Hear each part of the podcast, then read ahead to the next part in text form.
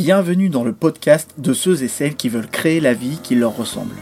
Je partage avec toi des idées pour redonner du sens à ton travail, des conseils pour simplifier ton quotidien professionnel et concilier tes multiples intérêts, des points de vue pour sortir du conditionnement social, sortir des cases et s'accepter pour se construire une vie professionnelle cohérente. Le podcast est disponible sur toutes les plateformes. Pense à t'abonner pour garder le meilleur. Beaucoup de salariés se sont mis à redouter le retour au travail. Après un an et demi de crise sanitaire, ça a bouleversé le quotidien de chacun. Et aujourd'hui, il y a énormément d'entreprises qui demandent à leurs salariés de revenir complètement au bureau. Comme si ne s'était rien passé. Mais derrière cette distance du bureau, c'est créé une peur du retour au bureau pour beaucoup de personnes. C'est ce que l'on appelle la bureauphobie. Je suis Jordan, tu écoutes et toi tu fais quoi dans la vie? Le podcast des personnes au profil atypique et multipotentiel. Retrouve sur le site cameo.fr le premier livre francophone sur le profil multipotentiel intitulé 20 méthodes pour vivre et libérer sa multipotentialité. Et rejoins-nous sur notre plateforme en devenant membre de notre communauté. Tu y trouveras un espace membre privé, des formations et un accès aux sessions Cavisio exclusives aux membres. Plus d'informations sur cameo.fr. Pendant des mois, on nous a matraqué à coups d'informations anxiogènes en nous disant, en nous faisant comprendre, croire que la menace, en fait, bah, c'est nous, c'est chacun d'entre nous, que si on est dans cette situation, bah, c'est notre faute, euh, et puis tous ces discours qui sont plus ou moins culpabilisants, qui détournent l'attention sur le réel problème. De manière simpliste, Beaucoup de gens se méfiaient de tout le monde déjà avant le Covid. Et maintenant, chacun est une menace pour l'autre. Et aujourd'hui, bah, c'est le retour à la civilisation qui est appréhendé. Qui a envie de revenir dans l'agitation du bureau, du bruit incessant de l'open space, des sollicitations incessantes des collègues, des contraintes horaires, des déplacements qui font perdre un temps fou, etc. Et puis, surtout de revoir la tête de certains collègues hypocrites ou voire pas du tout bienveillants. Et là, bah voilà qu'on nous dit de revenir à 100% au boulot. Alors il n'y a pas de quoi sauter au plafond. C'est normal qu'énormément de personnes me disent se remettre tout doucement dans le bain parce que étant donné le rythme que on a eu euh, pendant cette année avant la période des grandes vacances où il fallait rattraper le retard des années enfin des mois précédents etc et que c'était très intense pour beaucoup de personnes le rythme il était très soutenu. Euh, moi-même, j'ai jamais autant travaillé euh, sur cette période-là.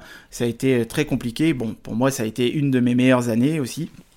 Mais ça a été vraiment très compliqué, très fatigant. Il y a eu énormément de, burn-out à la fin de cette période-là, ce, qui, ce, qui, ce qui a été vraiment très fatigant pour beaucoup de personnes. Et là, après, il y a eu les vacances, et puis bah, tout le monde est décompressé. Je trouve déjà les gens beaucoup plus apaisés, beaucoup plus moins agressifs et agressants, on va dire. Euh, mais je trouve que voilà, il y a une certaine, certaine quiétude ou sérénité, même s'il y a toujours des comportements un peu bizarres. Hein. Mais voilà, j'ai trouvé que c'était beaucoup plus apaisé. Et, là, on nous dit de revenir au travail, ce qui peut être aussi euh, très violent pour certains. Hein. C'est aussi de revenir à la vie normale, à la civilisation. C'est ce que l'on appelle le syndrome de la cabane. C'est-à-dire qu'après une période de confinement, de retrait ou de distance, bah, on a du mal à revenir à sa vie d'avant. On retrouve ce phénomène chez les personnes qui prennent des congés sabbatiques pour partir faire un tour du monde ou faire une retraite ou partir à l'étranger plusieurs mois.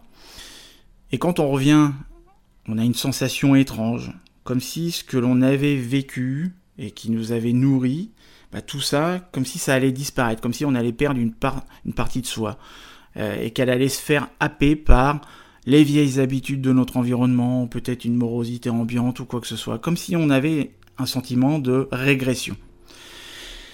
Eh bien, le syndrome de la cabane, bah, c'est pareil. L'extérieur, les collègues, l'entreprise, les bureaux, les transports, etc., bah, on est devenu intolérant, ça ne nous attire plus, on est démotivé par tout ça, c'est même devenu source de stress. Je parlais tout à l'heure, juste avant ça, de sentiment de régression, en prenant l'exemple d'un retour dans son pays après une période longue de voyage, d'exploration, de découverte, etc. Bah, en général, quand on part à l'étranger à l'aventure et que l'on revient, bah, la première chose que l'on a envie de faire, c'est de repartir. Je pense que les personnes qui sont parties à l'étranger plusieurs mois, etc., elles ont eu une certaine appréhension à revenir en France. Et ça a été très compliqué de revenir dans une attitude du pays euh, d'origine ou de se remettre dans un rythme, etc. Ça a été euh, très très compliqué. Quand on a goûté aussi à l'autonomie, l'indépendance et la découverte constante, bah, ça peut être que bénéfique. Et bien là, bon là déjà j'arrête ma comparaison avec le voyage, mais là c'est à peu près pareil. Quoique, d'ailleurs, je peux très bien euh, citer une, euh, phrase qu'avait dit Blaise Pascal. Euh, il disait que que l'on parte à l'autre bout du monde ou que l'on reste enfermé chez soi pendant des jours, bah, l'important c'est de partir en exploration. Et c'est d'ailleurs ce qui s'est passé pour une grande partie de la population. Ralentir le rythme, prendre du temps pour soi, et enfin se poser pour se retrouver face à soi-même dans une pièce, euh, avec sa famille ou peu importe, bah, ce sont des choses que la société d'aujourd'hui n'a pas intérêt à ce que l'on fasse. Pourquoi est-ce que je dis ça? Parce que c'est un petit peu comme la société euh, japonaise pour ceux et celles qui sont déjà allés au Japon et qui ont vécu là-bas. Bah, quand on regarde la télé, le soir, il n'y a que des, émissions un petit peu abrutissantes, il y a très peu d'émissions de, qui font réfléchir, qui amènent à remettre en cause les choses, etc. Là-bas, tout est fait pour que le travailleur japonais ne se pose pas de questions et ne remette pas en cause le statu quo déjà. Il y a très peu de choses qui, sont frustrantes. C'est-à-dire que euh, vous avez envie de quelque chose, eh ben ok, euh, on le trouve. Euh, là-bas, il n'y a jamais eu autant de toilettes que... Enfin, j'ai jamais vu autant de toilettes, même de distributeurs de boissons, il y en a partout, c'est pas possible d'avoir soif. c'est c'est assez fou. Quoi. Donc en termes de frustration, il y a vraiment un effort qui a été fait là-dessus et c'est très difficile d'être frustré. On a qu'à prendre aussi l'exemple des transports en commun. Hein. Je sais plus, c'était qu'est-ce qu'il m'avait dit, le japonais, il m'avait dit que je crois que c'était une heure de retard cumulé sur un an sur une ligne ou l'ensemble du réseau, je sais plus, c'est juste impensable hein. quand on, compare ça à l'île de France, il y a de quoi rigoler. Hein. Bref, euh, il y, a, un rythme qui l'épuise et qui, l'épuise le japonais, le travailleur japonais, euh, japonais, ce qui réduit donc sa possibilité d'être aussi dans le questionnement, parce que le questionnement aussi c'est une énergie mentale, donc euh, quand vous arrivez en fin de journée euh, vidé parce que vous avez fait du 8-20 heures, bah, il y a très peu de chances que vous ayez suffisamment encore d'énergie pour pouvoir bah, vous poser des questions, travailler sur un projet, etc., etc. Et eh bien je trouve qu'en France, c'est pas la même chose, mais il y a pas mal de similitudes. Là, il s'est passé quelque chose pendant le confinement. On pouvait se reposer, dormir, redécouvrir qu'on avait une famille, des, des enfants, euh, des amis, qu'il y avait euh, des arbres dehors et la forêt en dehors de la ville. Et après, je sais pas pour toi, mais moi, pendant cet été, j'ai écrasé, j'ai battu des records de sommeil. Ça m'est, ça m'était pas arrivé depuis euh, mon adolescence. Faire une nuit jusqu'à 10 heures, ça, ça faisait des années que ça m'était pas arrivé. Et le confinement bah, nous a permis aussi de revenir à des choses euh, simples. Il y en a plein qui sont, mis, sont remis à cuisiner, il y en a qui ont modifié leur changement, leur, leur, habitude de consommation, je vais y arriver. Il y en a énormément qui ont remis en cause la société dans laquelle on vit. Et là, actuellement, bah, je pense aussi que euh, cet effet de proximité, euh, cet effet de de vouloir travailler sur place ou de vouloir faire marcher l'économie locale, etc. Il y a énormément d'initiatives qui ont été prises et il y a énormément de choses qui sont, qui sont prises en compte. Là, je compte plus aussi le nombre de personnes qui me contactent pour pouvoir se mettre dans euh, des projets de, en lien avec l'environnement, l'écologie, ou voire même aussi quand je travaille avec, euh, des piou des étudiants euh, et, qui me disent pour la plupart, faire leur stage dans, ou leur alternance dans des entreprises qui sont dans l'environnement, l'écologie, etc., ou voire même que eux-mêmes veulent créer des, projets dans, ce domaine-là, euh, bah, c'est plutôt rassurant. C'est plutôt rassurant parce que déjà qu'il y avait une conscience avant la, crise sanitaire, là, ça a vraiment enfoncé le clou. Et c'est exactement la même chose avec les salariés qui se posent des questions concernant leur situation professionnelle, leur entreprise, et de se dire bah, à quoi bon, comme là j'ai entendu dernièrement, hein, euh, à quoi bon travailler dans une entreprise de la finance si c'est pour euh, détruire euh, la nature? C'est sûr que ça amène, un questionnement. Bref, en tout cas, je ferme la parenthèse par rapport à ça, mais pour revenir à la question du syndrome de la cabane, bah, le retour à la vie d'avant, il va être très difficile, et ça, c'est plutôt normal. Surtout qu'on sait sait qu'il existe des alternatives comme le télétravail ou l'aménagement du temps de travail, etc. Et je pense que ce syndrome de la cabane, on pense peut-être ne pas être impacté ou ne, pas être concerné, mais dès lors, je pars du principe que dès lors qu'on comprend en fait ce que je suis en train de dire, hein, ce syndrome-là, je pense qu'on y est plus ou moins, euh, qu'on est plus ou moins atteint, à mon avis, hein, je pense. Hein. Euh, c'est quelque chose qui, euh, impacte tout le monde. Il y a beaucoup de personnes qui Bon, je ne vais pas dire qu'il y a beaucoup de personnes qui ne sortent plus, mais il y a beaucoup de personnes qui ont pris goût aussi à rester chez elles. Il y a beaucoup de personnes qui... Euh, il y a des amis, j'ai, plus de nouvelles de, depuis, depuis, euh, depuis pas mal de temps. Donc c'est, inquiétant. Euh, on se pose beaucoup de questions, pareil pour des, des, clients, des organismes de formation avec qui je travaillais. J'ai plus de nouvelles et puis ils répondent pas derrière. Donc bon, je touche du bois en, espérant qu'il leur aurait rien arrivé. Mais voilà, ce retour à la vie, il va être plus ou moins difficile. Donc, comme je disais, il y a des alternatives aujourd'hui. Il y a le télétravail, il y a l'aménagement du temps de travail, mais aussi, surtout, qu'il y a beaucoup de personnes, de salariés, qui n'avaient jusqu'à la crise pas eu euh, la, possibilité de goûter à l'autonomie. L'autonomie offerte par le télétravail, l'indépendance, la liberté de, gérer soi-même son planning, ses tâches, etc., sans avoir un petit chef regardant euh, ou des collègues qui jouent à la police de l'horloge. Vous savez, avec cette blague de cadre là que j'aime bien citer, euh, cette blague de cadre à deux balles qui insupporte tout le monde quand vous partez à 18h et qu'on vous regarde en disant Eh dis donc, t'as pris ton après-midi. Il y en a qui continuent encore hein, de, la, sortir comme si c'était hyper original. Et, voir après leur sourire euh, derrière, c'est vraiment affligeant. Enfin bon, on on a passé, euh, la, on est dans la deuxième décennie, on rentre dans la troisième décennie des années 2000, on entend toujours cette blague des années 90. Bah ouais, enfin bon. Tout ça pour dire que c'est quand même plaisant de travailler seul sans entendre ces gens-là. Après, tout le monde ne peut pas travailler seul continuellement. Tout le monde n'a pas une aisance à travailler seul. Et puis tous les métiers ne, peuvent, ne permettent pas aussi de, travailler seul dans son coin, etc. Donc c'est bien sûr hein, ce que je suis en train de dire, il faut le contextualiser à ta situation. Le travail en équipe, c'est aussi important, mais pas autant que les managers fans de réunionnite aiguë tentent de te, le faire croire en te mettant tous les jours ou euh, toutes, les, semaines des, réunions qui durent 2-3 heures pour en sortir, bah rien du tout. Hein. Voilà, mais pour dépasser cette peur de revenir au bureau, il bah, faut déjà se demander si celle-ci est légitime, ou si on n'est pas un peu trop dans le fantasme. Je prends un exemple, il y a beaucoup de personnes qui aujourd'hui sont dans l'angoisse euh, perpétuelle de se retrouver euh, face à quelqu'un euh, dans, la, même pièce, dans une grande pièce aussi, à croiser un collègue ou à se retrouver devant la machine à café pendant que l'autre il est en train de parler, en, train de boire son, son café.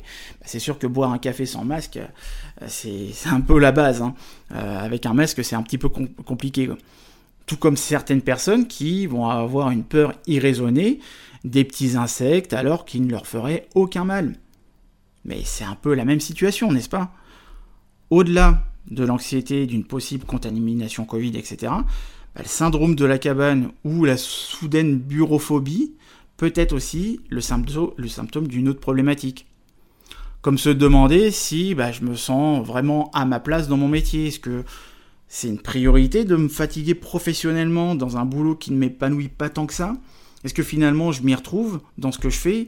Euh, Est-ce que j'ai pas aussi évolué? Parce que les intentions de rentrer dans une entreprise ne sont pas forcément les mêmes bah, qu'à l'heure actuelle C'est peut-être le moment aussi pour toi de revoir tes priorités. Et cette obligation, voire cette injonction à devoir retourner au bureau, bah, ça peut amplifier des envies que tu avais déjà en toi. Comme en ce moment, la majorité de demandes d'accompagnement en reconversion que j'ai bah, sont pour des projets de création d'activités d'entreprise. Les gens ont réalisé que la vie, bah, c'est pas le travail. Et que cette période, bah, ça a été le moment pour accélérer des projets ou les concrétiser. Et je peux comprendre cette envie. La crise a amené des réorganisations ou des changements structurels, managériaux, etc.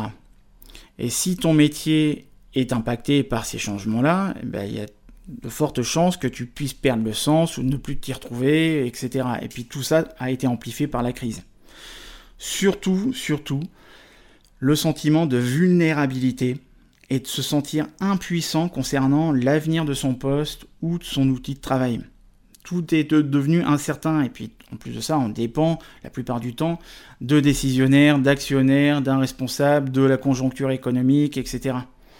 Donc quand on se retrouve que avec un seul salaire et que bon après tout dépend de ta, situation personnelle, mais quand on, on se retrouve avec un salaire et qu'on est dépendant de cette entreprise, de notre métier, on se demande s'il ne faudrait peut-être pas trouver une autre source de revenus et de cumuler plusieurs métiers, un peu comme ce que font les Américains depuis euh, tant de temps.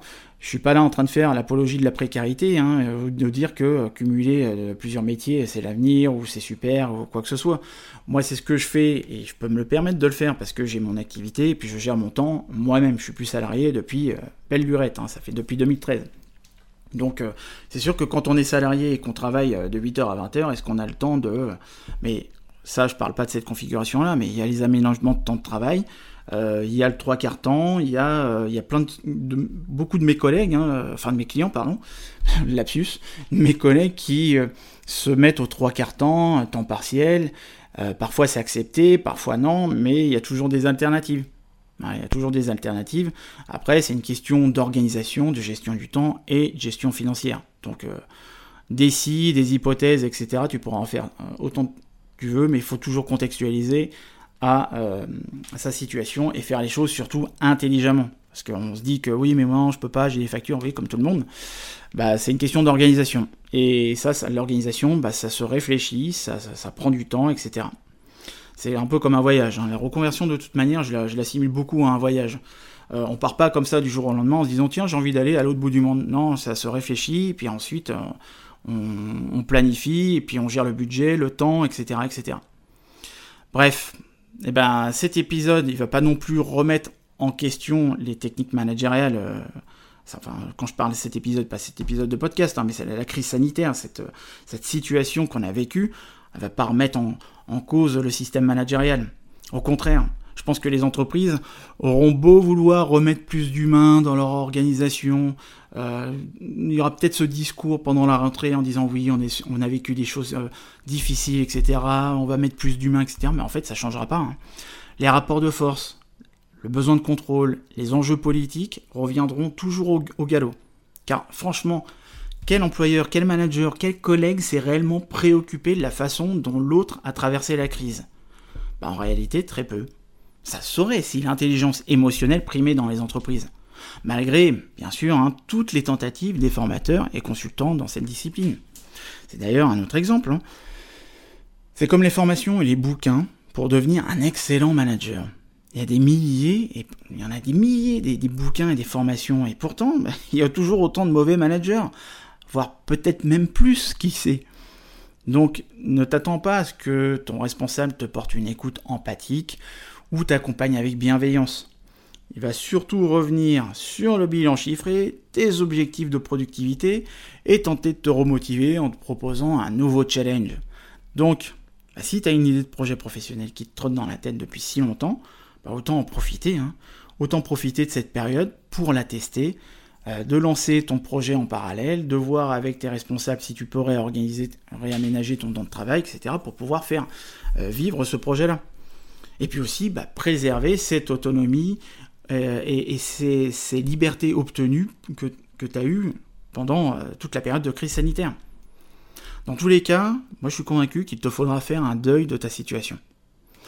Pour certains, le confinement a été un moment agréable, alors je sais qu'on n'est pas tous égaux face au confinement.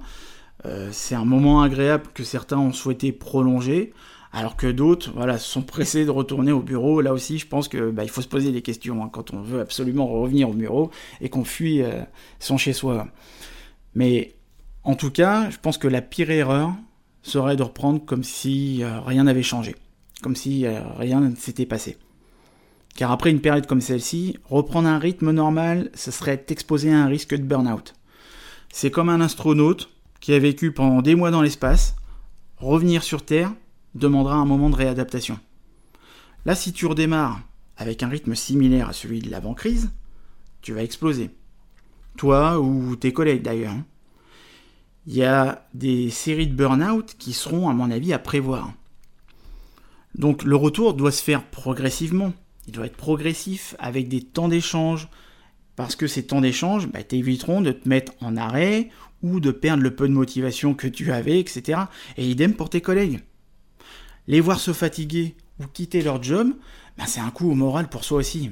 Et puis tu peux être sûr que un collègue qui euh, tombe malade, qui tombe en dépression, en burn-out ou quoi que ce soit, donc c'est un arrêt maladie, et qui va se retrouver avec ses tâches, bah, il va bien falloir faire le travail. Donc ça va être réparti entre euh, les différents collègues du service ou de l'entreprise, etc. Donc il y a, tout le monde est concerné et tout le monde devrait aussi prendre euh, conscience que bah, l'autre, il faut en prendre soin aussi. Donc c'est, il y a la, situation actuelle, oui, il y a des pressions, etc. Mais euh, c'est pas une raison pour euh, se laisser abattre par rapport à ces pressions et, tout accepter. Il y a des choses à mettre en place et c'est, le moment de le faire. Je sais que dans, certaines entreprises ou certains, organismes de formation, il y a des choses qui ont été mises en place. Après, moi, je gravite déjà dans le milieu de la formation et de la pédagogie. Donc, euh, c'est des personnes qui sont sensibles à l'apprentissage, à l'évolution, etc toutes les entreprises ne sont pas dans cette optique-là, mais c'est important de pouvoir en parler entre collègues pour pouvoir mettre aussi en place des choses. Après, qu'elles perdurent dans le temps, ça c'est autre chose. Mais déjà qu'il y ait une intention, une initiative euh, qui soit mise en place. C'est très important de pouvoir prendre en compte que bah, l'autre aussi, il faut en prendre soin.